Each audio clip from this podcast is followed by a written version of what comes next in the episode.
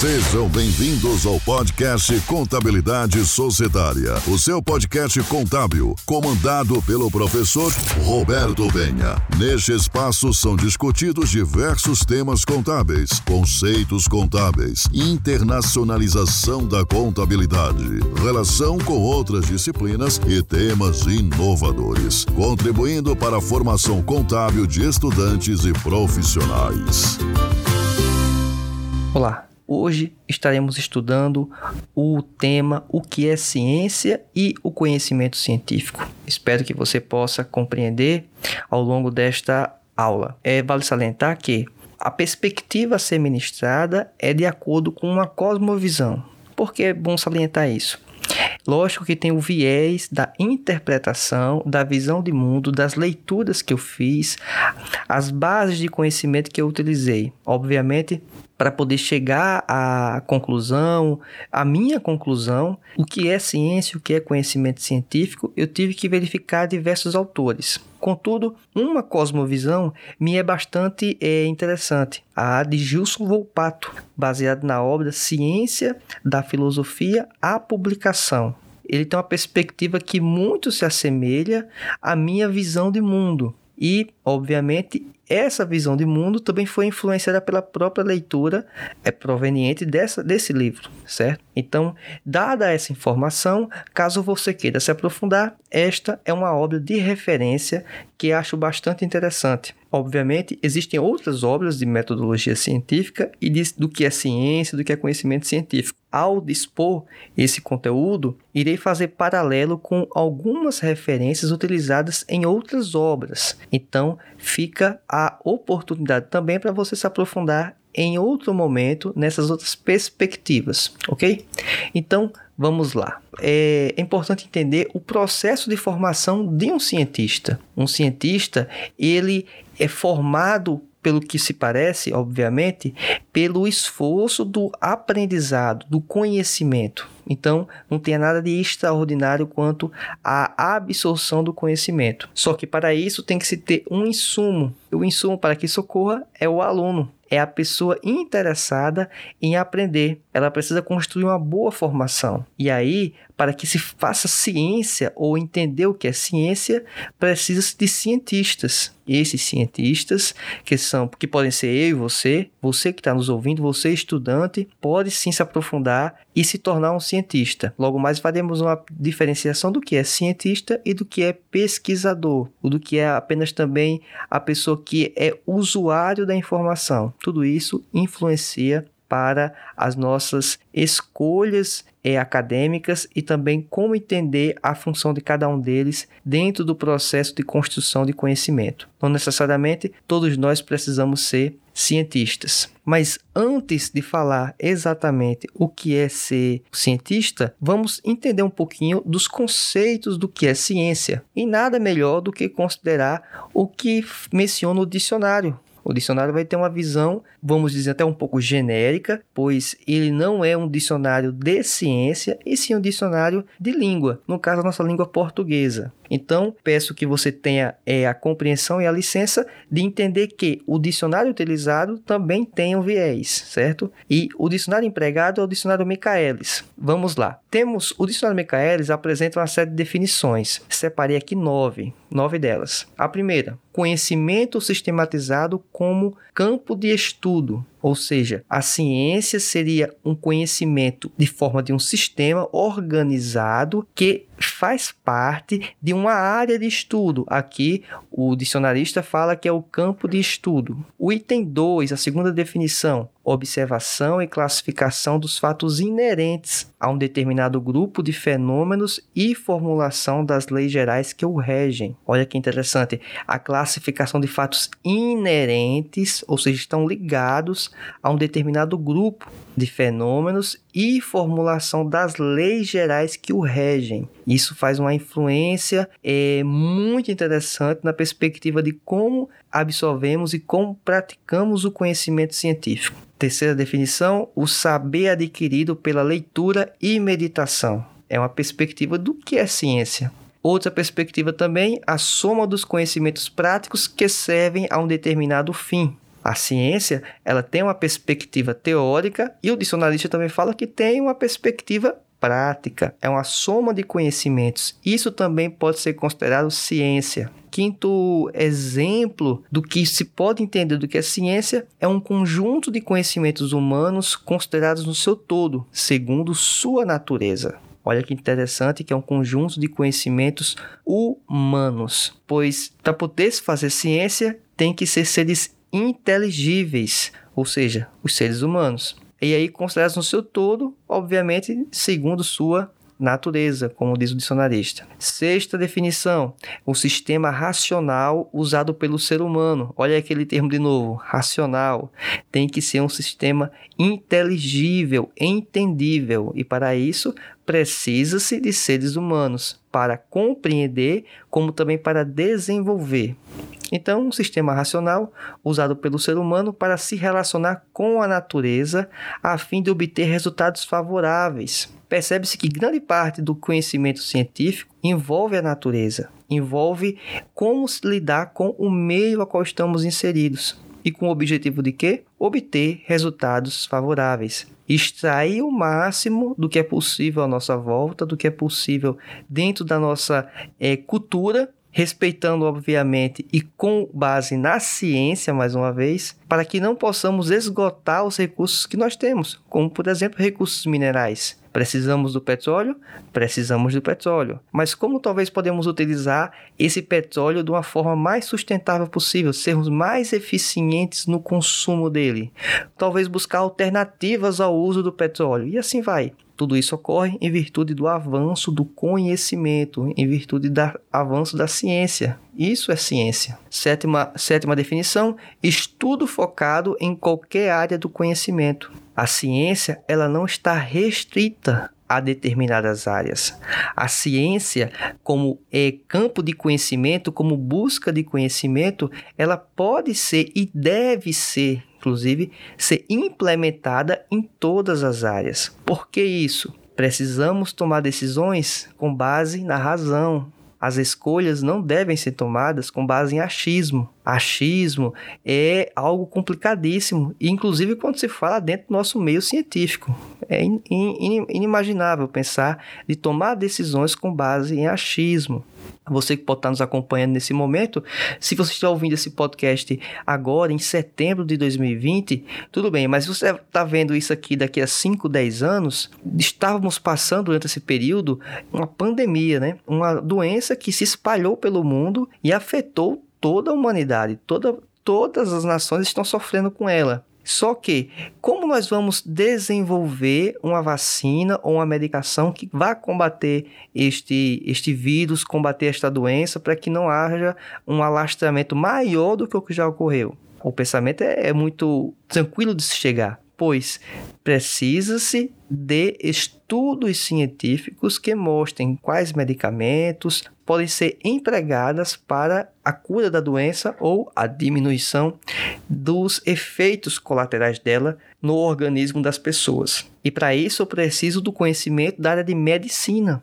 conhecimento médico eu não posso tomar uma decisão de pensar por alguma influência que eu tenho, talvez de senso comum, de, por exemplo, dizer que a vacina ou um suposto medicamento, na verdade, é, tem uma teoria conspiratória por trás para que faça eu continuar ainda doente ou ficar ainda mais doente. Sabemos que tem interesses corporativos em todas as áreas, isso não é novidade, mas devemos entender que a ciência ela tem que partir de um não viés. E também seria muito absurdo pensar dessa forma, pensando que também existem diversos outros laboratórios, inclusive governamentais, que em tese não teriam esse interesse. É uma teoria conspiratória muito forte. Mas o que eu quero deixar claro para você é: as decisões têm que ser tomadas de acordo com a ciência.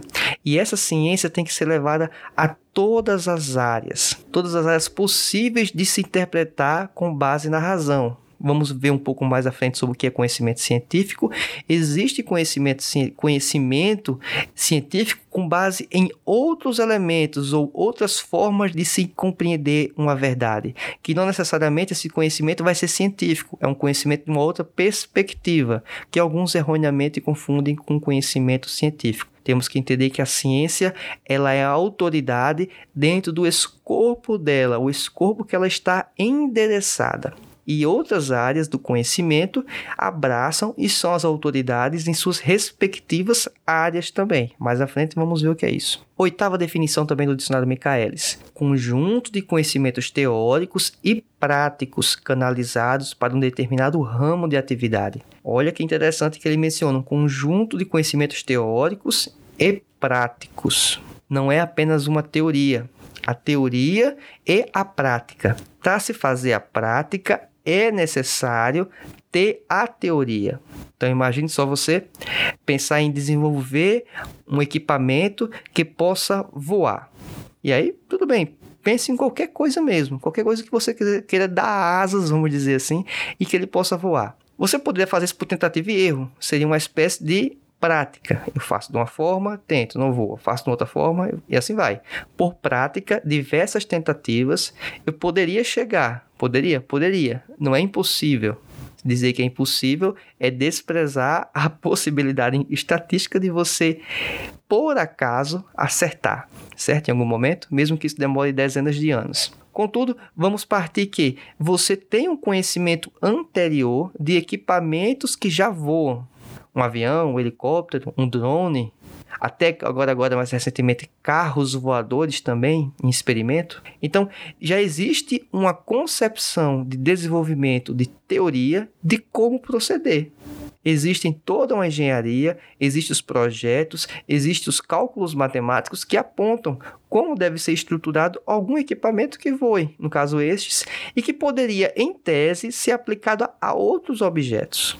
Em tese, porque precisa se fazer os experimentos e verificar se esse equipamento vai de fato voar. Mas olha que para poder fazer um avanço nesse sentido, eu precisei de um background, um conhecimento teórico anterior, que obviamente teve um respaldo porque ele foi colocado em prática. E isso é, é, interessante. Eu posso, antes de desenvolver esse equipamento que voa, seja qual for ele, eu posso desenvolver o conhecimento teórico a respeito. Posso dizer: olha, o avião utiliza tal estrutura, o helicóptero utiliza tais equipamentos, o drone usa esses seguintes cálculos de proporções aqui matemáticas, tal, para poder chegar a essa possibilidade que ele levante voo e se sustente no ar. Obviamente com todos os equipamentos, né, motores, esse tipo de coisa. Com base nesses elementos, eu posso construir um arcabouço teórico de como executar um projeto que outro equipamento possa voar. Percebe-se que a teoria é imprescindível para a boa prática. Eu posso fazer uma construção teórica e quando chegar na prática não dá certo. É possível isso acontecer? É bem provável que aconteça. Mas sabendo que esses elementos teóricos, eles são fundamentais para que possam resultar em elementos práticos. Então, fiz lá um teste, deu errado. Tento diagnosticar onde foi o erro. Tento perceber a falha. Percebi? Volto ao meu projeto inicial, volto ao elemento teórico e faço ajustes, pois o que eu estou querendo desenvolver é um outro equipamento que voe, não é um avião. Até porque se fosse um avião, já teria esse conhecimento e, obviamente, tendo estrutura, condições, técnicas e equipamentos e recursos financeiros, a pessoa tenderia a desenvolver um avião de igual forma. Então, a prática, ela retroalimenta a teoria ela volta para alimentar a teoria. E a teoria vai ser, vai se buscar a prática. Então, tem uma série de pensamentos que eles são considerados apenas e puramente teóricos. Eles são importantes? São. É o avanço da sociedade, mas alguns deles ainda não são possíveis a serem colocados em prática, em virtude de limitações, por exemplo, do campo tecnológico, essas limitações do campo tecnológico podem impossibilitar que testes na perspectiva que no plano teórico seriam possíveis, no plano prático ainda não sejam. Então tudo isso são perspectivas do que é ciência, conforme o dicionário Michaelis. Percebe-se que o dicionarista ele não deixa muito restritivo o que é ciência. Apresenta uma série de possibilidades. Uma nona definição é um ramo específico do conhecimento, caracterizado por seu princípio empírico e lógico, com base em provas concretas que legitima sua validade. Esta perspectiva, ela poderia encontrar eco com diversos outros estudiosos, inclusive cientistas. Pois o que seria essa ciência? Um ramo específico do conhecimento. Perfeito. Podemos pensar na engenharia, quando estávamos falando do avião. Podemos pensar em relação à medicina, quando falamos em relação ao desenvolvimento de uma vacina ou de um medicamento que possa combater Covid-19, né, a doença que está assolando a humanidade no ano de 2020. Tudo isso é conhecimento específico, específico de uma área, obviamente. E aí, com base nesses elementos, eu posso e tenho princípios empíricos que seriam o quê? A prática disso e uma perspectiva lógica. O raciocínio do cientista, o raciocínio da ciência segue um argumento lógico. Tem que ter, de certa forma, causa e consequência. Tem uma construção de raciocínio. Dificilmente os grandes avanços, inclusive, que ocorrem na humanidade, eles não são do nada. É uma construção ao longo do tempo. Então, imagine você, mais uma vez, exemplificando, se você está na casa aí dos seus 20 anos, 19 anos, você provavelmente não chegou a ter contato com os modelos de celulares que eu tive acesso e estou aqui na casa dos 30 e poucos anos. E o, o celular que você tem hoje, ele foi um avanço do celular que eu tive contato na minha, na minha adolescência. Só que esse celular que eu tive contato na minha adolescência, ele já foi uma consequência do celular anterior, de modelos anteriores embrionários que existiam antes e que não eram nem tão comuns. Mas eles já tinham sido um avanço de equipamentos de telefone que nem sequer eram mobile, não, eles não eram é, portáteis, eram ainda ligados no fio. E eles, por sua vez, já foram avanços tecnológicos de outros instrumentos de comunicação anteriores. Então percebe-se que chegar ao telefone celular que nós temos hoje foi uma construção enorme. Mas não foi uma mudança radical. Chegar assim como se fosse na década de 80 e de repente chega com o celular do modelo que nós temos e do nada apareceu. Não, ele foi uma evolução. A mesma coisa a gente pode pensar quanto a equipamentos tecnológicos, mais uma vez, que fica muito mais fácil a gente compreender isso. Gente também que está na casa dos seus 20 e poucos anos, 20 anos, não sequer teve contato com câmeras fotográficas que utilizavam filme papel, um rolo que você colocava na câmera e você batia a foto. E isso aconteceu há nem faz tanto tempo assim, mas as coisas avançaram rapidamente. Depois veio as máquinas fotográficas portáteis, vamos dizer assim, que não utilizavam filme. Elas praticamente, se não for ultra profissionais, praticamente elas já não existem ou são pouco vendidas, porque os celulares que nós temos hoje, eles além de ser instrumentos de comunicação, eles também são instrumentos de filmagem, de fotografia. É só para você compreender que esses avanços eles ocorreram ao longo do tempo. O tempo foi necessário, mas que esses avanços eles não são de um dia para a noite. É uma construção. Um viés também importante que alguns comentaristas colocam é que a ciência ela tem uma perspectiva conservadora. Em que sentido? Ela é relativamente até lenta para dar alguns avanços. Imagina mais uma vez a perspectiva de uma vacina antes de, de fazer o experimento da vacina, tem uma série de testes para isolar possíveis consequências que o medicamento pode trazer.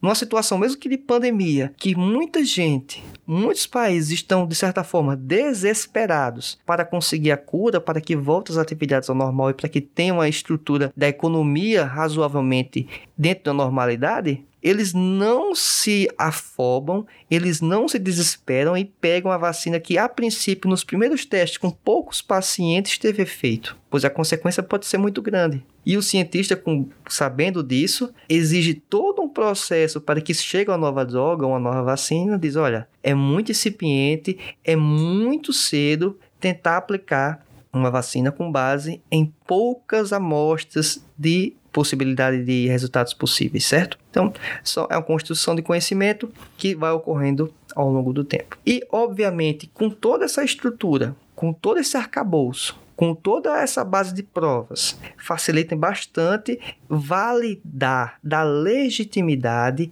ao processo científico, à ciência. Então, fica muito complicado você discutir com uma pessoa que está ancorada em argumentos científicos pois, se a discussão é do campo lógico e racional e científico, a autoridade é a ciência. Aí você pode dizer assim: poxa, a autoridade é a ciência?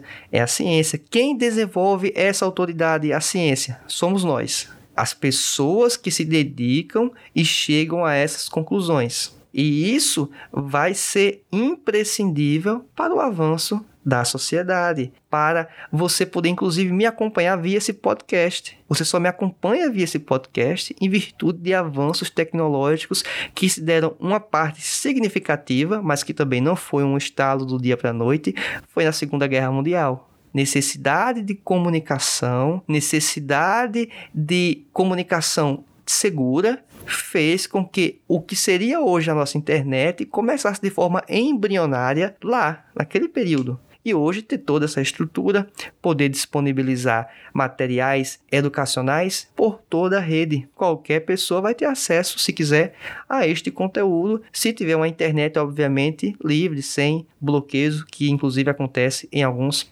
países mundo afora, mas que não vem ao caso discutirmos isso, pois o nosso conteúdo é de metodologia científica e vamos avançar. Bem, dadas essas informações, esse panorama do que é ciência, deixo muito claro que o viés do que é ciência pode ter variações, distinções, em virtude do que nós absorvemos ao longo da nossa história. Mas uma coisa é certa, dificilmente alguém vai ter condições de refutar boa parte daquilo que foi apresentado de acordo com o dicionário Michaelis. E aí entra num processo importante. Você que está me ouvindo deve ser provavelmente um cientista em informação. E aí você precisa, como mencionei inicialmente, de uma forma de construir conhecimento. Esse conhecimento ele não é absorvido do nada. Há necessidade de pelo menos existir a observação. O interessante, e nós temos hoje, estrutura física, seja ela presencial, seja ela inclusive online, como estamos fazendo aí de forma remota. Também temos a possibilidade de aprender isso com pessoas que tiveram experiências anteriores à nossa, anteriores a você. Se você está na casa dos seus 20 e poucos anos,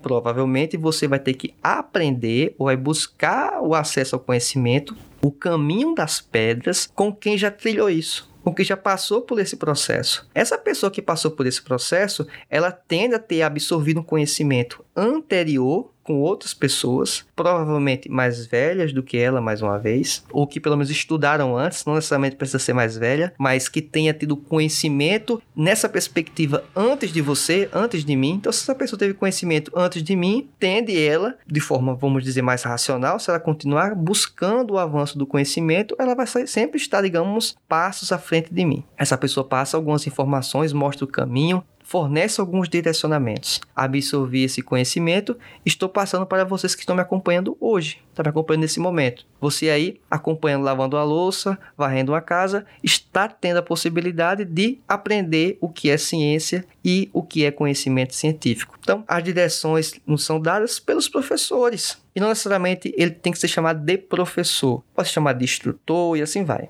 O importante é que esse tutor ou professor ele tenha um conhecimento acumulado, mas que não é ele que passa o conhecimento para o aluno de simplesmente dizer tá tudo aqui e você aprende. Não. O processo não é assim. O processo do professor é de mentoria e de mostrar o caminho a ser seguido. E muito do que vai ser aprendido por você depende única e exclusivamente de você. Isso mesmo. É de você que depende. Não depende de mim, professor. A minha participação, com todo respeito, ela não pode ser grande. Com todo respeito e com toda a dedicação que possuo, a minha função, ela não pode ser grande. Porque se ela está sendo grande, eu estou tomando a participação que é sua. Por isso, a necessidade de buscarmos a maior quantidade de fontes possíveis para que possamos chegar a algumas conclusões e avançar no conhecimento científico. As direções são dadas pelos professores, mas a obtenção do conhecimento sempre parte do aluno. É ele que tem que ser o maior interessado. Seja porque ele quer ter um conhecimento para a uma atividade profissional, seja para que ele possa é, dar uma contribuição de retorno à sociedade, que pode ser via atividade profissional, como pode ser de forma voluntária. Isso também é uma perspectiva. Ou simplesmente ele quer concluir uma disciplina de metodologia científica e passar de semestre, passar de ano para avançar para as próximas etapas. Pouco nesse momento importa ah, o fator que lhe é motivador na perspectiva de você querer aprender o conhecimento inicialmente, mas esse conhecimento ele pode ser um divisor de águas para a sua atividade, seja ela profissional ou conduta mesmo de vida, de como você entender o que nos acontece à nossa volta. Conhecimento, ele é libertador. A ciência, quando você descobre uma realidade, descobre que estava com olhos vendados, a seja qual for a situação, percebe-se que temos um mundo imenso, né? Quanto mais aprendemos, descobrimos que nada sabemos. Quando você pensa que está avançando no conhecimento, que está chegando na, na fronteira do conhecimento, aí você descobre que você apenas avançou um pouco mais, chegou na. tá numa ilha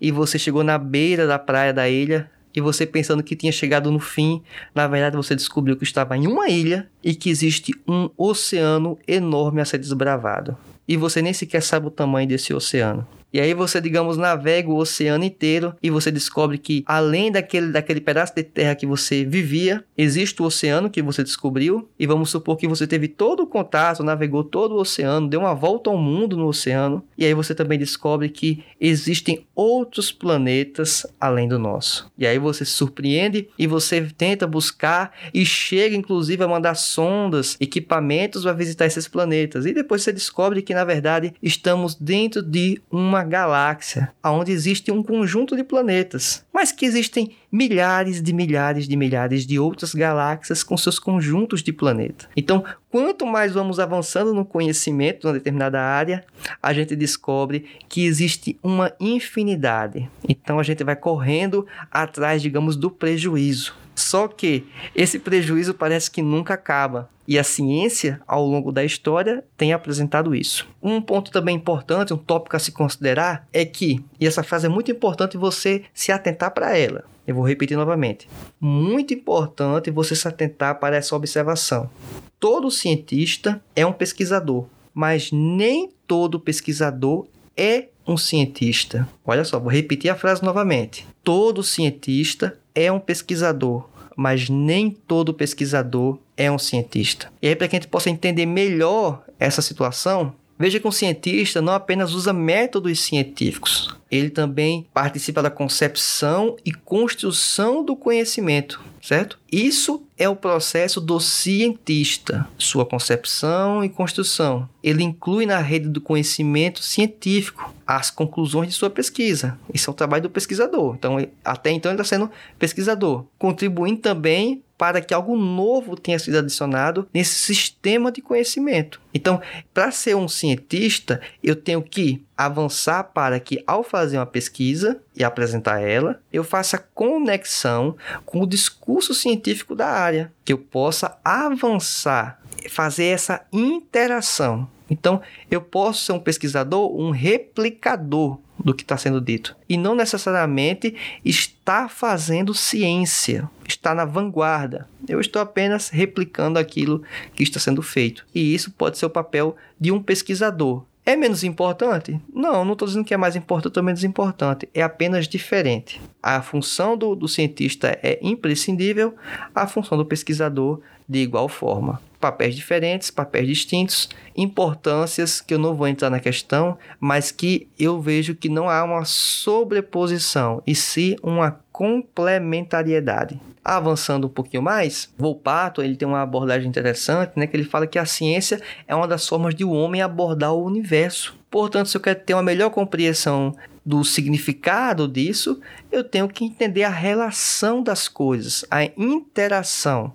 E também apresenta uma ideia que eu acho muito interessante, que é uma forma humana de construir e aceitar generalizações acerca do universo, sustentada com o quê? Em bases empíricas, em bases testáveis, valendo-se do método mais ou menos obviamente variável, mas sempre buscando a perspectiva lógica e admitindo que essas generalizações são conjecturais. O que quer dizer isso? Elas não são verdades absolutas. Elas podem ser derrubadas no futuro. Eu não estou entrando na discussão se verdade é absoluta ou não. Verdade, na perspectiva etimológica da palavra, quer dizer que ela não é para se tornar, vamos dizer, algo a cair com o tempo, certo? Tem verdades que elas são absolutas. Então imagine, é uma perspectiva assim bem absurda, mas para você compreender o raciocínio. Pense aí algum tipo de crime na nossa sociedade que possa ser, talvez, não vou dizer que é bastante incomum, né? Que é para ser incomum, mas que torna-se incomum, bastante comum no nosso Brasil. Mas um assassinato, um assassinato, eu acredito que, numa perspectiva muito lógica, ela é uma aberração. Não é para acontecer. Com base em que argumento for, qual for a justificativa, não é para acontecer um assassinato. Então, essa verdade que o assassinato é um crime, que o assassinato é errado, é uma verdade. E ela, na minha concepção e ao longo da história, era para se tornar algo atemporal, uma verdade absoluta. Não há para se relativizar a vida. Essa é uma perspectiva certo? Agora existe a verdade no campo científico, que é a teoria valendo naquele momento.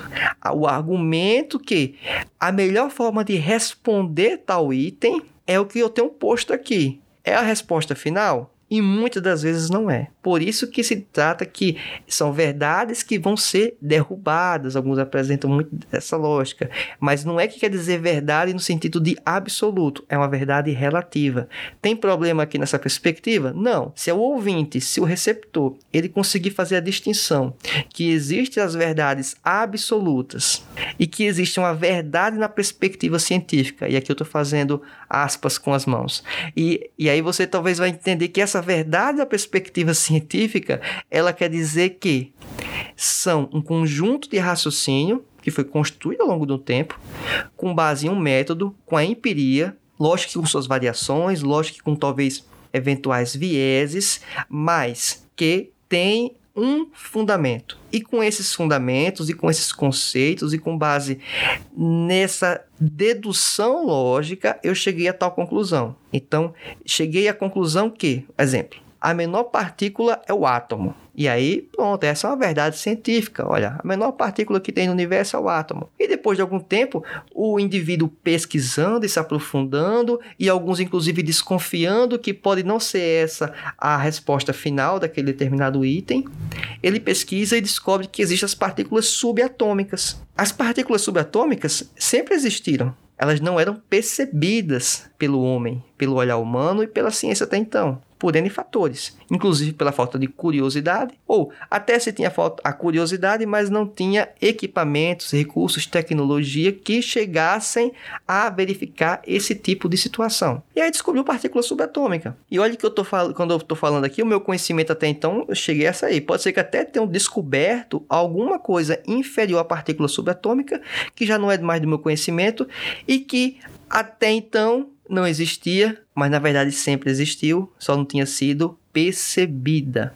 E isso faz com que aquela verdade posta lá no início, ela seja derrubada. Eu estou exemplificando esses pensamentos com áreas que não são da contabilidade para que você possa entender que isso se aplica em todas as áreas. Quando chegar na contabilidade, vai ser muito mais fácil você entender esses princípios, esses argumentos, pois a contabilidade é uma ciência social. E mais na frente vamos tratar sobre isso em outro episódio, que as ciências sociais, elas são muito mais voláteis em relação à construção de um pensamento do que ciências consideradas mais duras, mais matemáticas, mais, vamos dizer, lógicas.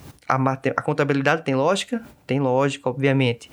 Mas se formos comparar com matemática, a ciência da matemática, com física, com química, a contabilidade é muito, mas muito subjetiva nessa perspectiva. Então, é só para que possamos ter a distinção. Se eu consigo mostrar que há sim uma construção de conhecimento que é conservadora, que respeita o conhecimento passado e que vai avançando. Não são passos largos, são passos constantes. Quem fala que é passo largo é porque, na verdade, não entende o que é um processo científico de fato. Ah, se descobrir daqui a um tempo, provavelmente vai chegar a vacina dessa doença que estamos enfrentando em 2020. Chegou a vacina. Foi um grande avanço para a sociedade? Foi um imenso avanço para a sociedade. A tecnologia empregada para descobrir essa vacina e chegar nesse ou um medicamento, ela foi desenvolvida apenas exclusivamente para isso, isso e nunca foi usada antes, dificilmente isso deve ter ocorrido. O máximo que pode ter ocorrido é alguma variação, alguma adaptação dada a necessidade talvez específica desse momento, mas talvez até toda a tecnologia empregada, todo o raciocínio por trás, ele já foi dado lá atrás. Foi apenas pegar aquele, aquela construção de conhecimento já existente e endereçar para uma nova necessidade, para uma nova dificuldade que a sociedade está enfrentando. E aí você acompanhando e tiver alguma dúvida e tiver eh, alguma coisa a complementar sobre essa questão e até outras, você pode fazer o comentário se estiver acompanhando dentro do site do Contabilidade Societária e lá você vai ter um espaço para que possa comentar e dizer o que é que você acha a respeito dessas colocações, dessas definições. Se você concorda, se você não concorda, mas que se você não concordar, que você talvez coloque lá alguma reflexão e o porquê, né? Qual a fonte, qual a sua, o seu raciocínio, né? Mas entendendo que a ciência, ela são passos constantes. A ciência, em geral, ela não para, ela vai dando passos constantes. Avançando um pouco mais, devemos entender também que a, o conhecimento científico, já entrando no campo do conhecimento científico, que é um desdobramento, obviamente, da própria ciência, ela tem algumas abordagens. E isso, dentro da perspectiva do conhecimento científico, ela, ela existe algumas abordagens, e isso vamos considerar é, imprescindíveis para é, uma tomada de, de decisão, de como enxergar a nossa perspectiva de pessoas neste mundo, certo? De como, de como enxergamos isso. Vou apresentar aqui rapidamente quatro abordagens. E dentro dessas abordagens existem características que são inerentes. Algumas para mais de uma é dessas abordagens, outras não. Mas vamos lá. A primeira delas é a abordagem científica. Vou falar de quatro. Vou falar da abordagem científica, filosófica, religiosa, de arte. E o Volpato ainda coloca uma que eu acho bem interessante, que é a loucura. Isso mesmo, a loucura. Vamos falar aí dessas quatro que seriam, digamos, mais convencionais abordagens e vamos falar também da quinta, que é a loucura. E explicar por que esse termo loucura também. Quanto à ciência, ela é explicativa. A ciência tem uma característica de explicar algo, desdobrar, colocar em evidência. Essa é uma característica imprescindível que pertence a uma abordagem do conhecimento científico da ciência, certo? Outra também, ela é lógica. O conhecimento científico, ele é lógico, segue um raciocínio lógico. Deves compreender isso. É um conhecimento provisório? É um conhecimento provisório. O conhecimento científico, como já abordamos anteriormente, ele trata de verdades que elas não são eternas, elas não são impossíveis de serem derrubadas. Eu estou falando uma perspectiva geral. Mais à frente falaremos de distinções de, de, como classificamos o conhecimento científico, o que é lei, teoria, tese, hipótese, tudo isso. Mas nesse momento vamos estar falando um panorama geral de abordagem. Então, a ciência, o conhecimento científico, ele é explicativo, lógico, provisório, e também empírico. Empírico precisa-se de testes, de experimentos para que possa ser considerado o conhecimento científico, uma abordagem de ciência. Por último, uma quinta distinção que Volpato apresenta do que se aplica a essas quatro formas de abordagem, e se formos considerar loucura também como vai ser a quinta, é que existe a perspectiva estética. A estética não se aplica à ciência não se pensa em como é, apresentar-se o conhecimento científico de uma forma, vamos dizer, que é o que agradaria às pessoas em geral do que é belo. Logicamente, sabendo que o que é belo é bastante subjetivo, é uma construção, vamos dizer, de nossas experiências ao longo do tempo, do que a pessoa tem visto e ouvido e sentido, mas a ciência tem a perspectiva, uma característica explicativa, lógica, provisória, empírica, mas não estética. E aí eu vou partir para a segunda abordagem, que é a abordagem filosófica. E é importante entender que existem semelhanças da filosofia com a ciência, só que há uma pequena e grande distinção, vamos dizer assim, por ser apenas um item, mas que na verdade tem um impacto significativo. A filosofia, ela é explicativa? É. Muitos dos nossos dilemas e situações que nós vivemos, a filosofia explica, ela tem uma construção de argumento que vai dizer, olha, tal situação ocorre em virtude desses elementos, em virtude dessa construção. Mais à frente, nós também percebemos que a filosofia, por consequência dessas explicações, ela busca um raciocínio lógico de causa e consequência, de um ponto de partida e um ponto de chegada, de um início para um fim, ou de um início, meio e fim, existe uma construção lógica. Esse conhecimento é provisório? Também é considerado provisório. Os avanços da filosofia parte da necessidade da construção histórica para trás, do que tem sido posto, já feito, e das descobertas presentes. Pensando aqui um pouco sobre o que ocorre na humanidade, na, de mudanças na sociedade, que faz pensarmos o que é a vida, o sentido da vida, por exemplo, como nos enfrentar os, enfrentar os dilemas, dilemas novos ou variações de dilemas antigos, mas que numa perspectiva, numa abordagem ou numa roupagem distinta. Então, a filosofia chega para tentar explicar isso. E esse conhecimento, obviamente, ele é provisório. Aquilo que ela pode estar explicando hoje pode não fazer sentido amanhã, e assim vai. O que diferencia cabalmente o pensamento, a abordagem filosófica da abordagem científica é a falta do empirismo. A ciência trabalha com a empiria, o empírico, a prática, a adoção de condutas no dia a dia, na prática, no colocar a mão na massa, de testar, de experimentar. E isso a filosofia não faz. A filosofia pode fazer proposições que a ciência as abraça e o conhecimento científico, a ciência vai desenvolver essa prática. E aí, talvez confirmar ou não confirmar desabonar lá alguma característica ou alguma abordagem que estava se propondo do campo filosófico, mas que em termos práticos não se aplica. Isso é um problema da filosofia? Não, isso é apenas uma abordagem que a filosofia, uma característica que a filosofia não abraça. E por ela não abraçar, ela está limitada nessa questão? De certa forma, está. Mas será que era propósito dela abraçar isso? Me parece que não. Já tem um outro campo para poder fazer esses avanços. Outra, a, quanto à característica estética, a filosofia também não tem essa preocupação. A filosofia não se atenta para isso e ela não busca isso. Então, características estéticas na filosofia, elas são ausentes. Não porque não tenha, porque não quer. É simplesmente porque, na perspectiva de Volpato, inclusive, é como se fossem desnecessárias para a necessidade da abordagem filosófica. Não estou falando que elementos estéticos não sejam importantes. Já já a gente vai chegar numa abordagem que já mencionamos, que é a arte, né? Que vai achar, sim, ela imprescindível. Uma terceira forma de abordagem que mencionamos é a religião. A religião, quanto à explicativa, ela se encaixa. Existe enredo religioso. E quando eu falo religião aqui, é na perspectiva bem aberta mesmo. Eu não estou falando aqui religião na perspectiva que talvez, se muitos estiverem ouvindo aqui no Brasil, ou até mesmo em países de língua portuguesa, que grande parte tem uma influência católica, cristã, eu não estou falando da perspectiva cristã, na, nem da perspectiva católica, protestante, não. Eu estou falando da perspectiva de religião de forma aberta, das mais diversas possibilidades que existem. As religiões têm algo em comum, em conjunto. Elas têm uma explicação.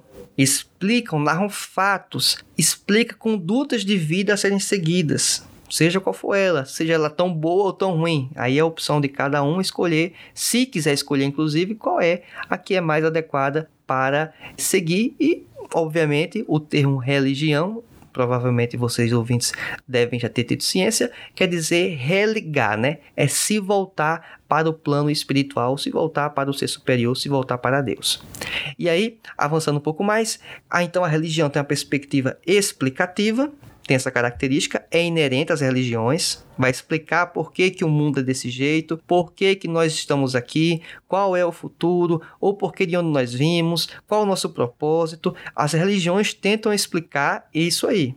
Se a explicação ela faz total sentido, lógico, racional, é uma outra questão, mas que ela tem um caráter explicativo, isso é inegável. As religiões tratam uma perspectiva explicativa. Existe lógica, existe uma construção lógica, e até por ter uma construção tão lógica e o ser humano ser um ser inteligível, é impressionante como algo que teria do caráter, digamos, considerado por muitos espiritual, é abraçado por grande parte da população. Não me é de espantar essa situação, tá certo? Não é de me espantar de hipótese alguma as pessoas abraçarem religiões, sejam qual for elas. É algo como inerente, é lógico aquela, aquela disposição de raciocínio e a pessoa aberta a querer conhecer e aprender e a, e a praticar aquilo, ela vai perceber que existe sim uma construção lógica para as atitudes, para os princípios, para os dogmas a serem praticados ou exigidos ou orientados, o que for, da forma que você entender na sua perspectiva. Então,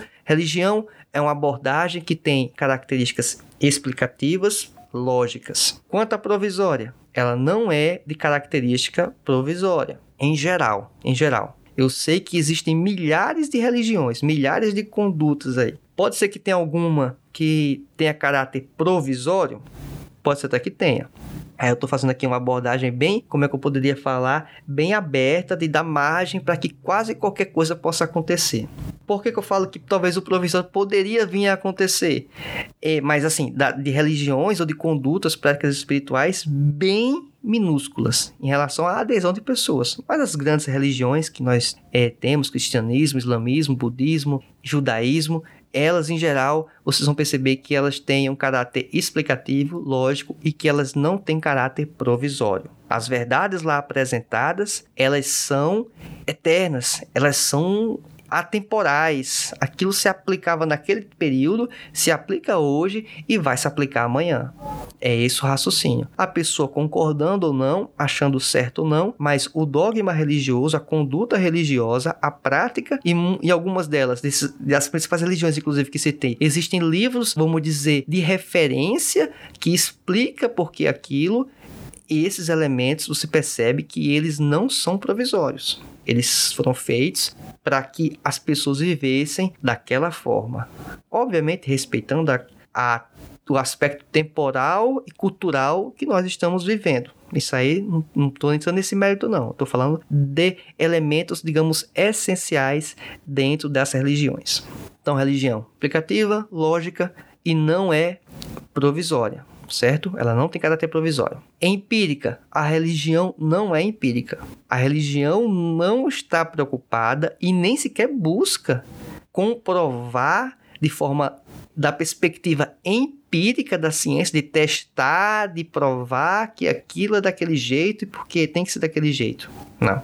Se preocupa com o argumento lógico. Alguns podem confundir erroneamente que a perspectiva lógica seria a empiria. Não é. Você pode dizer a seguinte conclusão, o seguinte pensamento. Olha, se matar é errado, em algumas religiões, não vou dizer que é todas, mas a grande parte, pelo menos, as principais, a, o matar, o assassinar é um pecado, é uma falha. E, e, isso faz com que a pessoa fique numa situação, digamos, no plano espiritual. Não estou nem falando da pessoa ser preso, condenado, se é prisão perpétua, se é prisão de morte. Não estou falando disso. Estou falando da perspectiva da religião. Ele vai estar tá numa situação complicada quanto à sua espiritualidade, quanto ao seu futuro, sua vida pós-morte, sua morte pós-morte, da forma que você entender ou você talvez não entender, mas é assim que funciona dentro da perspectiva religiosa, certo? Caso não tenha, esse conhecimento, por opção ou por falta de, obviamente, buscar a informação em si. Então, a religião não se preocupa fazer os testes, fazer, olha, vou provar que tal argumento é assim com base em um teste científico. Não,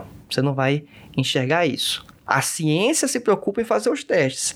A ciência, ao avançar, vai chegar à conclusão dizendo: olha, religião tal dizia que acontecia tal coisa naquele momento, naquele lugar, naquele livro lá deles. Um livro espiritual a princípio, mas que tem fatos históricos tal. E aqueles fatos são verdade. Olha só, foi a religião que comprovou isso? Não. Para a religião, ela está muito tranquila, os religiosos estão muito tranquilos quanto aquilo que estão acreditando, que estão seguindo. A ciência, partindo obviamente da, do processo de desconfiança, de achar que será que aquilo pode estar errado? Será que pode ser de uma forma distinta? Será que pode ser de uma forma diferente? E aí, ao avançar nessas etapas, nesses processos, pode-se perceber que aquele aspecto religioso estava correto ou não estava correto. Mas o empirismo é da ciência, não é da religião. Elementos estéticos a religião não se preocupa em elementos estéticos. Por mais que saibamos que a religião, inclusive algumas, como o catolicismo, né, principalmente na Idade Média, existem monumentos, igrejas, assim, coisas belíssimas.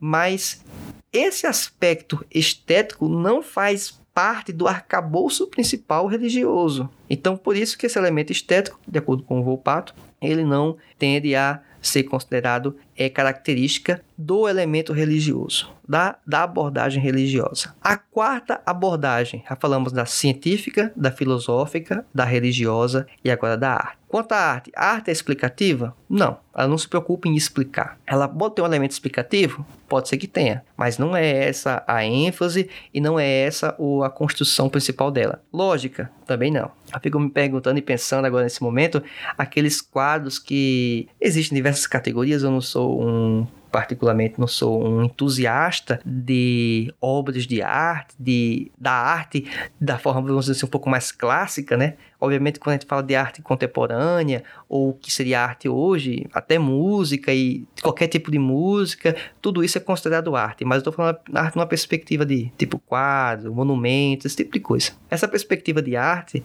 por mais que ela tenha, para quem fez, lógica, para quem fez tem uma explicação, mas para o receptor, e muitas vezes ela não faz sentido algum. Eu, particularmente, como mencionei, aqueles quadros lá que nós vemos expostos, com imagens que, sinceramente, eu não sei o que, o que é aquilo, e não, não consigo chegar a conclusão alguma para quem, quem desenhou, para quem pintou, aquilo tem total sentido, tem uma lógica por trás. Alguns que estudam muito profundamente, especificamente, assim, tem um cuidado, zelo muito disso, podem chegar a alguma conclusão, mas percebemos que esse não é o propósito da arte em muitos momentos. Talvez seja exatamente instigar o indivíduo a pensar, a observar, a experimentar, a sentir e aí chegar a algum vislumbre, né? Mas nada dessa perspectiva. Tem caráter provisório? Não, a arte não tem caráter provisório. A arte não tem esse essa abordagem. A arte, ela é simplesmente arte. Ela se apresenta, muitas vezes apresentando uma cultura ou um momento da sociedade naquele momento, e ela não tem caráter de buscar ser provisória. A arte é arte. O quadro de 1650 que apresenta tal estrutura de imagem, tal linha de, de desenho, do que for de pintura, impressionista, modernista e assim vai, esses istas que tem, com todo respeito, mas isso tudo, isso tudo, nada é de buscar ser provisório busca-se a temporalidade. Basta a gente pensar também na perspectiva de música. Talvez muitos que estão ouvindo aqui tenham tido contato com músicas que são de décadas para trás e simplesmente você gosta. A música, ela não foi, foi feita numa leitura daquele tempo? Foi. Mas muitas daquelas músicas, elas se tornam com caráter atemporal. Um exemplo muito conhecido, né? Beatles. Quantas pessoas escutam Beatles nos dias de hoje e acham Beatles a melhor banda do mundo, a melhor banda de todos os tempos e assim vai. Não foi gente que ouviu Beatles, não foi talvez até alguns pais nem sequer os pais eles ouviram Beatles, mas a pessoa ouviu e achou Beatles sensacional. Então, o efeito que a arte pode trazer da temporalidade, né? Então, ela não tem uma característica provisória. A arte é arte. Ela é empírica? Bem, a arte, ela não é empírica. Essa característica não é intrínseca à abordagem da arte. A arte é simplesmente a exposição, seja gráfica, de sons e assim vai, das mais variadas perspectivas, e aí eu sou plenamente limitado quanto até mencionar as possibilidades, certo? não é bem da minha área. Mas entender que a arte não está preocupada em fazer experimentos, em provar que isso é certo ou provar que isso é errado. A arte é arte. Tanto é que em alguns estados, vamos dizer, autoritários, totalitários, se busca, em muitas das vezes, tentar cercear a arte. Porque a arte, em alguns momentos, é uma expressão de uma de uma situação que alguém está passando, uma população está passando, um povo, uma etnia está passando, e eles expõem das mais variadas formas, e a arte tem se tornado, em algumas situações, um exemplo ou uma forma de expor esses elementos. Uma outra abordagem também que não podemos desprezar que a estética, aí sim, essa é a única das cinco características apresentadas: explicativa, lógica, provisória, empírica e a estética. A última, a estética, é a que se aplica na arte. Essa característica, ela é imprescindível. E eu estou falando de elemento estético, não estou falando de elemento ser belo ou não belo,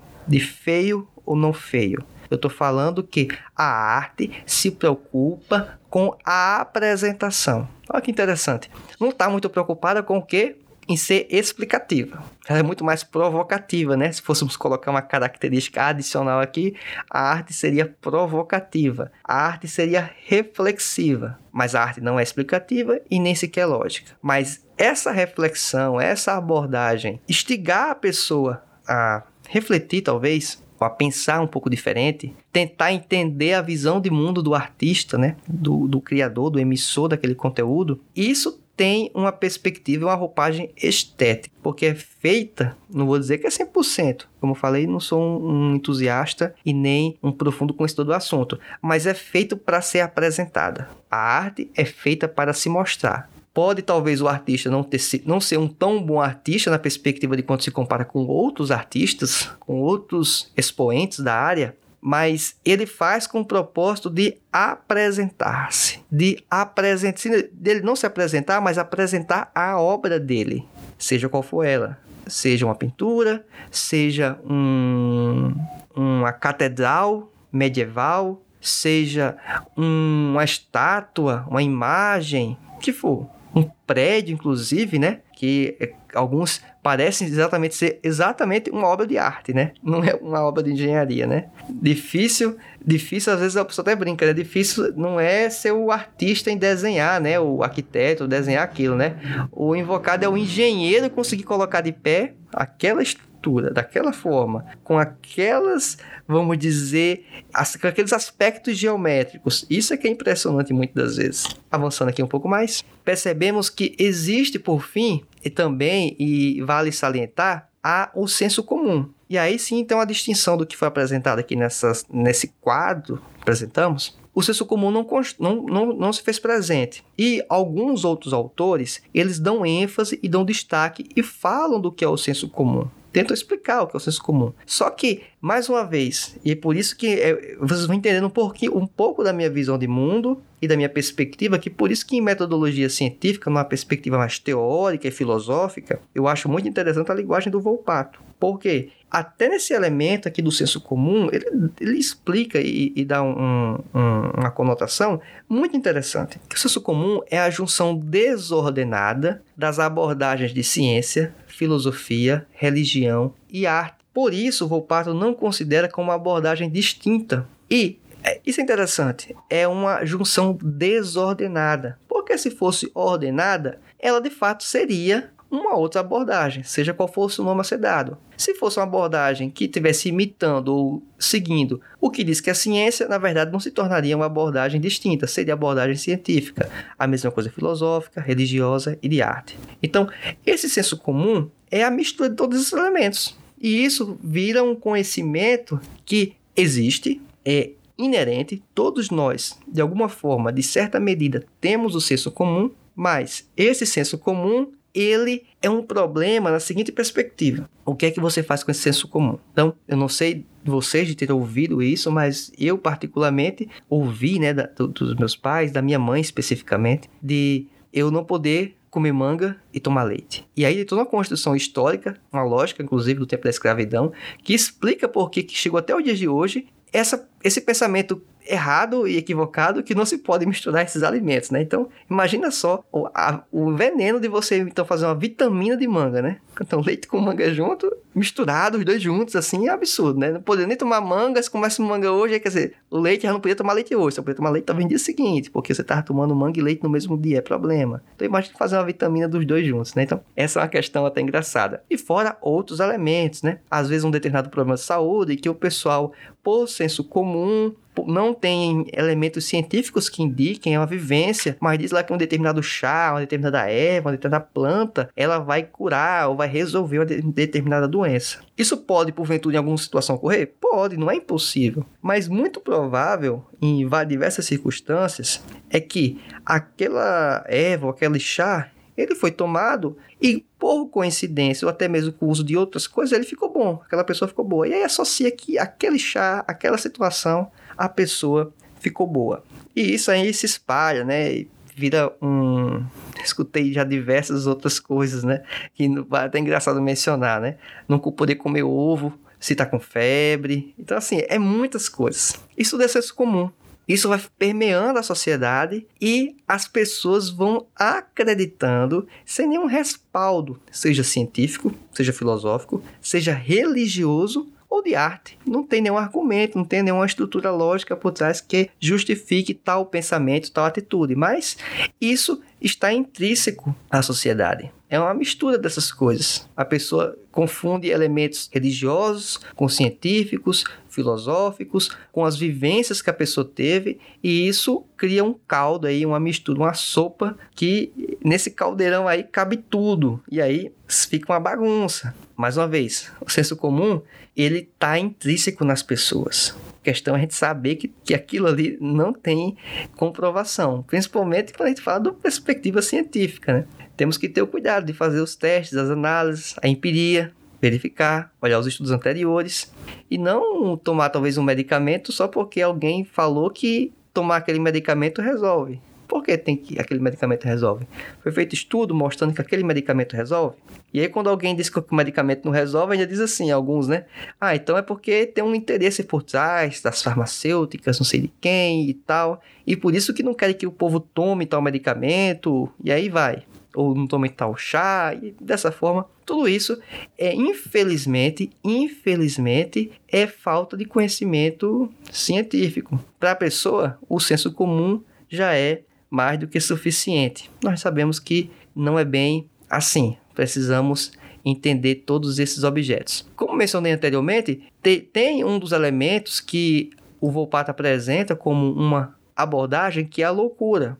Por que ela apresenta loucura? A loucura, a pessoa está fora dos seus sentidos, e por estar fora dos seus sentidos na perspectiva de alguma aflição, algum problema, obviamente, né? Não tem construção científica filosófica, religiosa e de arte na, na, cabeça dela, porque é como se fosse um universo paralelo, é como se fosse um outro conhecimento, uma outra abordagem. Inclusive, dentro dessa abordagem da loucura, e já é um avanço mais particular do, do desdobramento da reflexão que eu faço, é que esse desdobramento da loucura é vai ser muito distinto de pessoa para pessoa, de indivíduo para indivíduo que está em um processo do que se chama de loucura. Aí cada um vai dar um nome é, distinto, mas é uma pessoa que está com algum problema mental, que não estou falando de depressão, de estresse, não.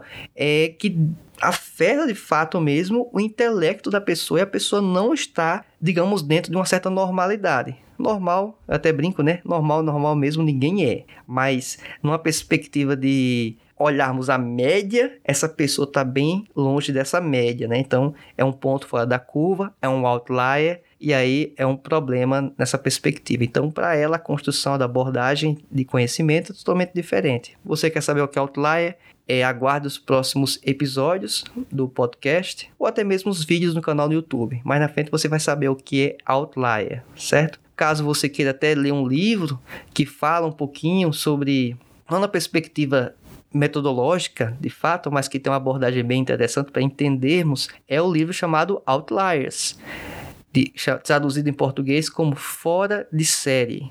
Fora de Série é um livro muito interessante, tive a oportunidade de ler e acho que pode contribuir para a formação geral de vocês, inclusive quando forem estudar Outliers. É, é uma linguagem bem, bem tranquila e vai ser é, talvez bem interessante para vocês. Falando aí também, inclusive, de a, dica de livro, né? Eu vou utilizar essa aqui de um livro especificamente, chamado A Lógica do Cisne Negro, e, poxa, por que esse livro, né? De Nassim Taleb, o autor desse livro. Ele tem uma frase que é muito interessante e deve se aplicar sempre na perspectiva da ciência, que é o que diz o seguinte: essa frase é, é emblemática. Aí eu vou pedir toda a sua atenção para que você for, até anote isso. Para o que você está fazendo. Tá lavando a louça? Para de lavar a louça.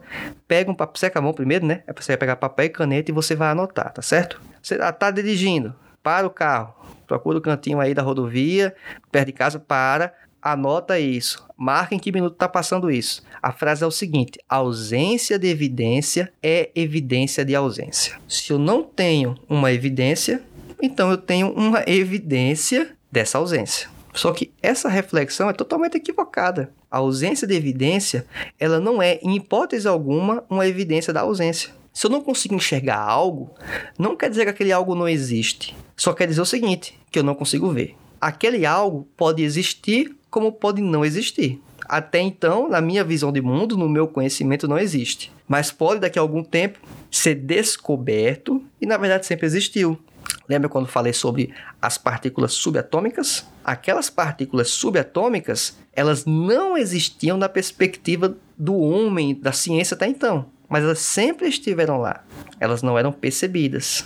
Passaram então a ser percebidas. Esse é um cuidado que nós devemos ter. Bem, e aí, pensando nisso, nessa frase, aplicando-se ao livro A Lógica do Cisne Negro, o próprio nome já está sugerindo. Até então, no certo período, no século XVIII, XIX, não me lembro exatamente, se tinha um conhecimento que todos os cisnes eram brancos. Então, se todo cisne é branco, não existe cisne de outra cor, inclusive preto. E esse é o problema que acontece quando tratamos de ciência, quando a pessoa vai com um pensamento equivocado de pensar que uma ausência de uma evidência é a evidência da ausência, dessa ausência. E esse descobriu que existe cisne negro. Isso muda tudo, muda tudo. Porque eu não posso falar que não existe cisne negro. Na verdade, já não podia falar antes de descobrir que o cisne negro existia. Como é que eu sei que não existe cisne negro? Eu teria que investigar, investigar se havia outros animais semelhantes ao cisne, ou iguais ao cisne, na verdade, né? Muito, muito próximos, que fossem pretos. Eu tenho que verificar animal por animal, um por um, em todo o mundo, em todos os países, em todos os continentes. Eu fiz isso? Não. Alguém fez? Alguém fez e documentou? Alguém fez e documentou fazendo isso ao mesmo tempo? Ele teve condições de fazer isso? Não. Então, como eu posso afirmar que não existe cisne negro? Eu não posso dizer isso. Eu posso dizer que até então não foi visto o cisne negro. Aí eu posso falar. Mas dizer que não existe, eu não posso. O exemplo do cisne negro, ele é perfeito para quando pensamos a ciência. Se a ciência fosse engessada com esse pensamento equivocado de ausência de evidência é evidência de ausência, a ciência não progrediria. Por saber que o conhecimento ele é provisório e que temos limitações impostas pela nossa própria limitação humana, como até mesmo a está até à frente para poder chegar talvez àquela resposta, mas não temos estrutura nem equipamentos nem suporte para chegar àquela resposta, nós não chegamos. Então temos que ter todo é, a, toda a humildade de reconhecer que somos seres inteligíveis,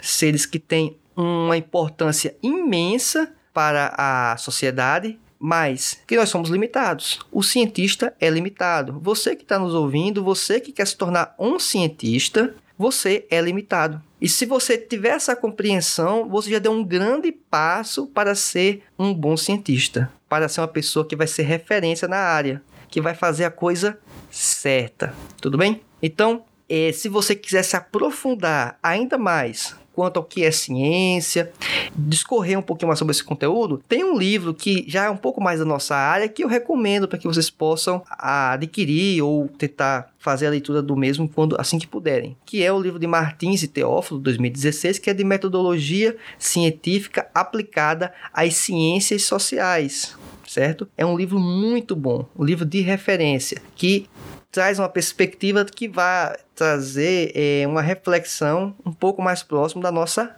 área, certo? Mas a, a, participação e a apresentação inicial do Volpato aqui é imprescindível, é base, é basilar. Se tiver que ler um livro sobre essa parte do que é conhecimento científico, que é ciência, eu particularmente recomendo esse, certo? Para vocês se aprofundarem. E Caso você queira entender um pouquinho mais sobre o que é empirismo, lá eles vão falar um pouquinho mais sobre essa temática aplicada à contabilidade. Fico muito feliz com a sua participação, de você ter ouvido o podcast até o fim e aguardo você no próximo episódio. Até mais. Tchau.